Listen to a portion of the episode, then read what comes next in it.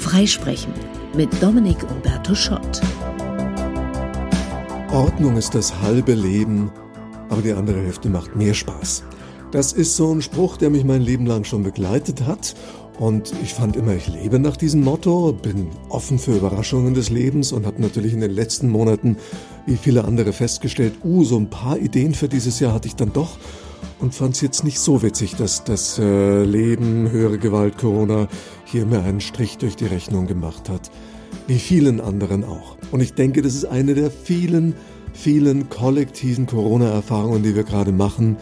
Du kannst deine Pläne für dieses Jahr knicken, in der Pfeife rauchen, vergessen, weil kommt alles anders und keiner weiß wie. Und alle hatten irgendwelche Pläne für dieses Jahr.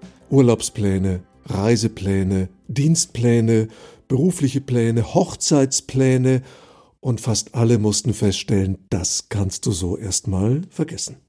Ist also ein großer Test für uns, wie wir mit Unsicherheit und auch Überraschungen umgehen und wie es um unsere Flexibilität wirklich bestellt ist. Und da stellen viele fest, Einzelpersonen und vor allem Organisationen, Unternehmen, äh, ja, nicht so toll, weil wir das nicht mehr gewohnt sind. Denn Internet, Smartphone, App haben uns ermöglicht, in unserem Leben vieles, vieles mehr zu planen als früher. Banales Beispiel.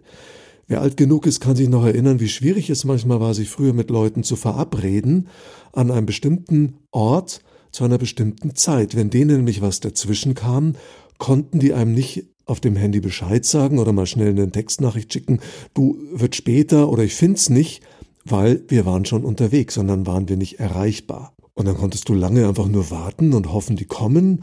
Und wenn die nicht kommen, mal zu einer Telefonzelle gehen, hattest hoffentlich Münzen dabei, konntest dann bei denen zu Hause natürlich nur anrufen und dir war ja selber klar, zu Hause sind die bestimmt nicht mehr, die sind schon aufgebrochen. Aber wo sind die jetzt? Sind die schon auf dem Weg? Finden die es nicht? Haben die es vergessen? Keine Ahnung. Sowas konnte man erst Tage später vielleicht, wenn man sich dann wieder gesehen hat, klären. Du sag mal, ich habe da umsonst gewartet, was war da eigentlich los? Also, das kennen wir gar nicht mehr. Und ich kann mich erinnern, als ich zum ersten Mal auf einem Smartphone eine Karte aufgemacht habe, um zu gucken, wo geht's lang. Das war in St. Louis, USA. Und ich zu Fuß downtown unterwegs, habe mich so treiben lassen und dann gemerkt, oh, jetzt müsste ich langsam zurück zum Hotel äh, wo bin ich denn eigentlich und wo ist das Hotel? Da war weit und breit niemand. Ich hätte ganz oldschool immer noch Leute gefragt, Entschuldigung, wo geht's hier zum Hotel? Und da war niemand. Und dann ist mir eingefallen, ach so, warte mal, ich habe ja auf dem Handy. Und dann habe ich zum ersten Mal die Straßenkarte geöffnet, um zu gucken, wo bin ich. Dachte mir, boah, cool. Und für solche unvorhergesehenen Dinge haben wir in unserem Leben kaum mehr Platz und auch wenig Verständnis weil wir das weitgehend eliminiert haben.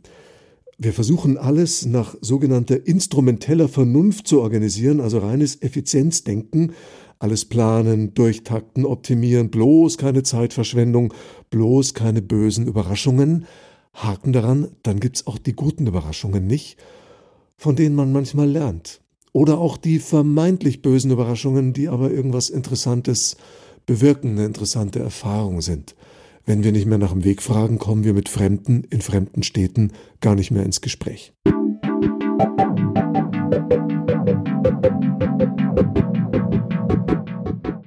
Also das ist bzw. war bis vor Corona unsere gängige Realität, alles durchgetaktet, Firmen darauf getrimmt, unser Leben auch. Apps helfen uns, das beste Restaurant zu finden. Wir stehen auch nicht mehr vor verschlossener Tür im Restaurant, weil wir googeln ja vorher die Öffnungszeiten. Und wir haben auch keine böse Überraschung im Restaurant, weil wir gucken auf Yelp, wie sind denn die Bewertungen. Wir kommen von einer Reise zurück und haben unseren Freunden nicht mehr so viel zu erzählen, weil das Hotel und der Strand halt genauso war, wie wir es vorher im Internet auch gecheckt haben und wie es in den 738 Online-Bewertungen schon im Detail beschrieben war und weil die Freunde schon alle, während wir unterwegs waren, alle Fotos gesehen haben, die wir unterwegs auf Insta oder wo auch immer hochgeladen haben. Also die Überraschungen, das Ungeplante haben wir weitgehend eliminiert. Trotzdem haben wir Hunger nach etwas Lebendigem, Unvorhergesehenem und dieses Bedürfnis nach Überraschung haben wir in die Fiktion verlagert. Filme, Serien, Romane, Netflix. Wir konsumieren immer mehr Fiktion mit überraschenden Wendungen und haben dafür selbst immer langweiligere, weil durchgeplantere Leben. Betrifft die jungen Leute heute noch viel mehr, weil die so aufgewachsen sind, es gar nicht anders kennen. Wir Älteren, sogenannte Hybridgeneration, die digital jetzt zwar lebt, aber analog sozialisiert worden ist, die hat zumindest in Erinnerung noch diese Erlebnisse von früher. Telefonzelle, zehn Pfennigstücke. Hat man welche oder nicht? So, jetzt geht's den jungen Leuten vor allem so, die wollen ständig was erleben, ständig ein Reiz, ein Kick. Wir haben ja auch die Eventisierung des ganzen Lebens. Alles muss irgendwie ein Event sein. Aber bitte ohne böse Überraschung. Wir wollen den Weg googeln, genau uns verabreden, wissen, wer ist da und wie ist das Programm und so weiter. Also wir lieben Geschichten, Dramen, Überraschungen, aber wollen nicht, dass die im eigenen Leben passieren. Unternehmer natürlich ähnlich, wollen alles nach Plan. Zugleich wollen sie aber die tollen Innovationen, die ja eigentlich ungeplanten neuen Produkte, mit denen keiner gerechnet hat, aber man wird jetzt doch gerne damit rechnen können. Also dann werden so drei Querdenker reingeholt, die sollen dann kreativ sein und aber bitte schnell mit einem Business Case dahinter.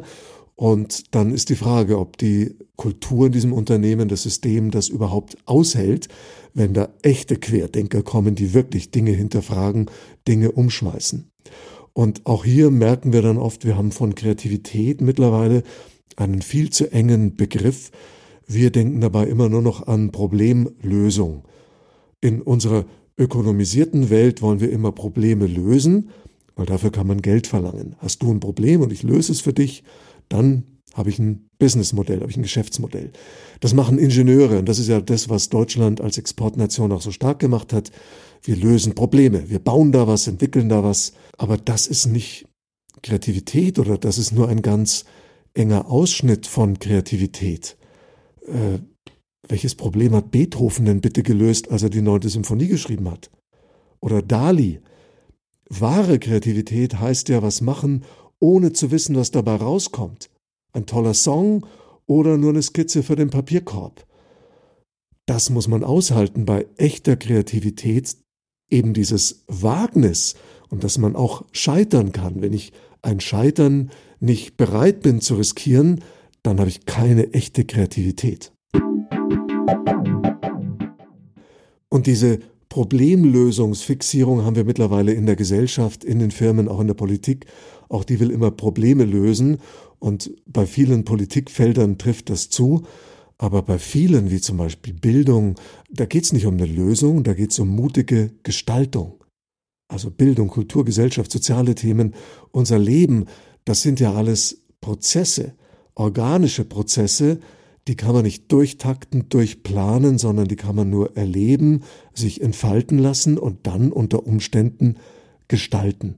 Und dann geht es letztlich nicht um den Erfolg, sondern ums Gelingen. Und das kann eine der vielen Lehren für uns aus Corona sein.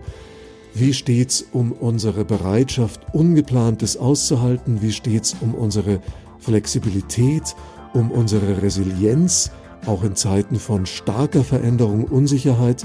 Unsicherheit und Veränderung war auch vorher schon unsere Normalität, nur jetzt eben noch mehr. Und was wir mitnehmen können daraus ist weniger Planfixiertheit, mehr Adaptability, also wirklich offener und beweglicher, elastischer mitgehen mit den unerwarteten Wendungen des Lebens, weniger fiktionale Erlebnisse, weniger ausgedachtes Drama, mehr echte Erlebnisse mit Mut zur Lücke und Mut zum Ungeplanten und weniger Problemlösung, mehr echte Kreativität. Irgendjemand Schlaues hat mal gesagt, und das ist mein Schlusswort für heute, Kreativität ist Intelligenz, die Spaß hat. In diesem Sinne, viel Spaß. Freisprechen, der Podcast für Körpersprache und Kommunikation mit Dominik Umberto Schott.